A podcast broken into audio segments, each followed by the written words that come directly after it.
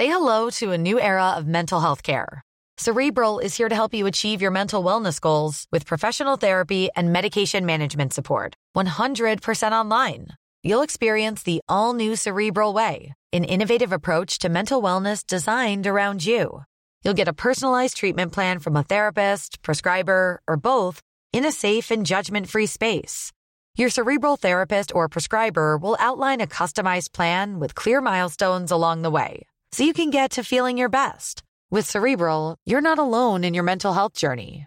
We're here to empower you to live a fulfilling life.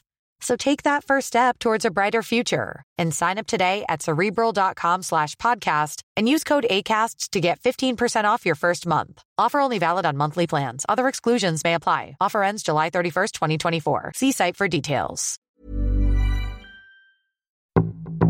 Qu'est-ce que c'est que le plaisir Mais quelle question Le plaisir, c'est. C'est le plaisir. C'est des... c'est comme la soupe, comme le pinard. Oui. Ah oui, c'est c'est étonnant.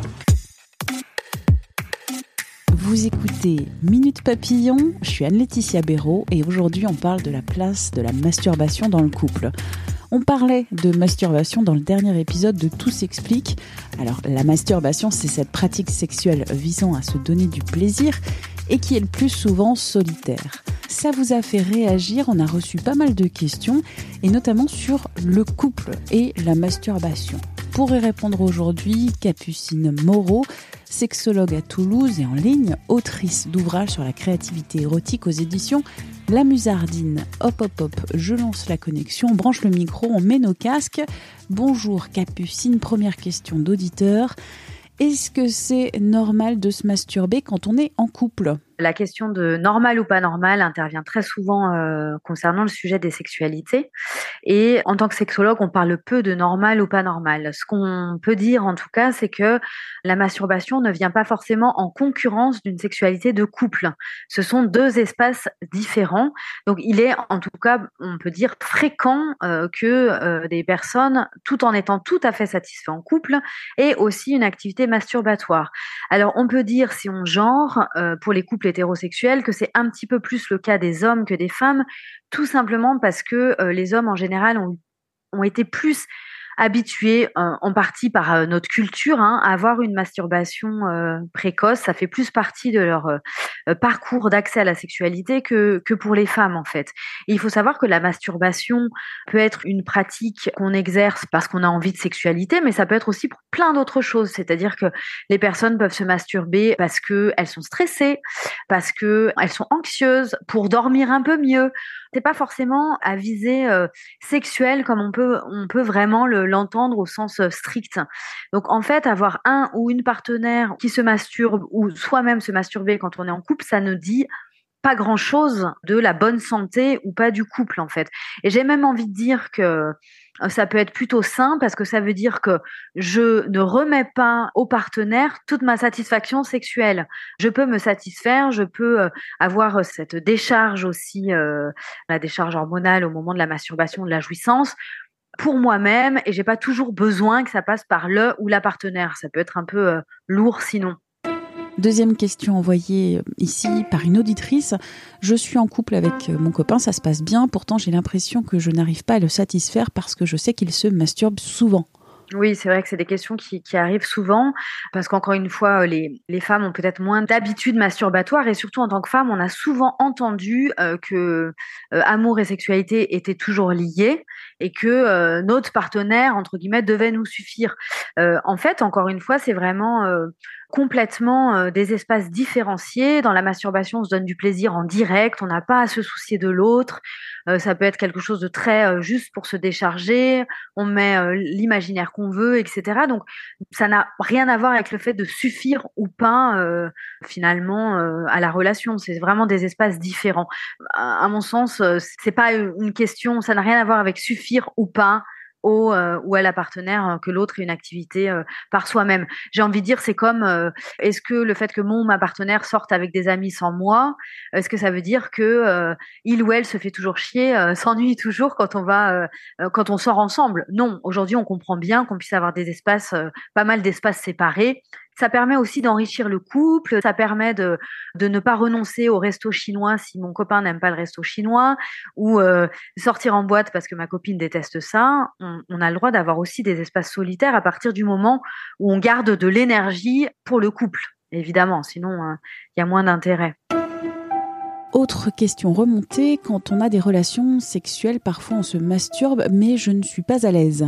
Oui, alors effectivement, encore faut-il en avoir le désir hein, de, montrer, euh, de, de, oui, de montrer à l'autre comment on, on, se masturbe. Ça peut être effectivement intéressant aussi pour montrer à l'autre les gestes qui nous font du bien.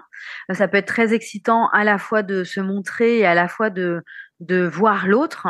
Euh, ça peut être aussi intéressant d'ailleurs quand euh, l'un des deux, l'une des deux euh, ne, jouit pas forcément pendant le, le, rapport avec le ou la partenaire, de pouvoir dire tiens, j'ai pas tout à fait fini, j'ai envie de, de me donner un orgasme. alors ce qui peut, ce qui peut faciliter un peu les choses, encore une fois, il faut en avoir envie. Il n'y a absolument aucune obligation à ça. Hein. Il y a des, des couples qui n'ont pas du tout envie de ça et c'est ok.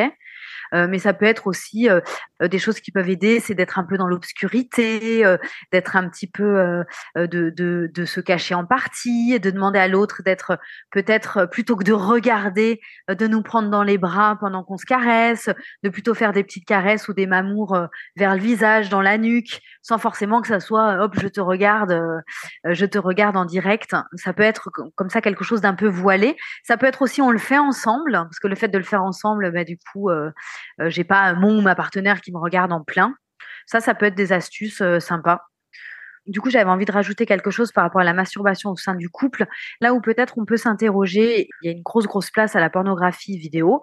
Bon, il y a du bon hein, dans un certain type de porno éthique, mais ce qu'on peut voir comme difficulté éventuellement quand il y a une masturbation assez jeune avec systématiquement des images porno, là, ça peut venir éventuellement nuire à la relation à deux. On peut éventuellement se poser des questions quand finalement je préfère toujours avoir une activité masturbatoire plutôt que d'avoir une activité sexuelle avec mon ou ma partenaire. Ça ne veut pas dire que l'autre est insuffisant, ça ne veut pas dire qu'il y a un problème au sein du couple, ça veut peut-être dire que j'ai construit ma sexualité sur une pratique masturbatoire exclusive, et là, ça peut valoir le coup de le travailler euh, avec un ou une sexologue, ou bien de euh, tout simplement euh, ne pas tout le temps avoir des vidéos, s'entraîner de temps en temps à ne pas se masturber euh, pour pouvoir varier un peu ses pratiques et sortir de quelque chose de trop euh, mécanique et trop systématique.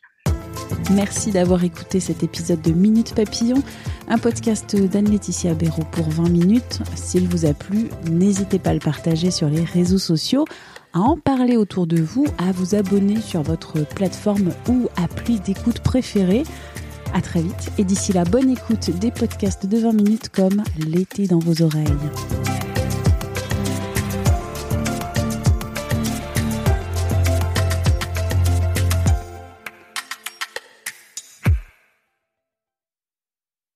On ne va pas se quitter comme ça. Vous avez aimé cet épisode?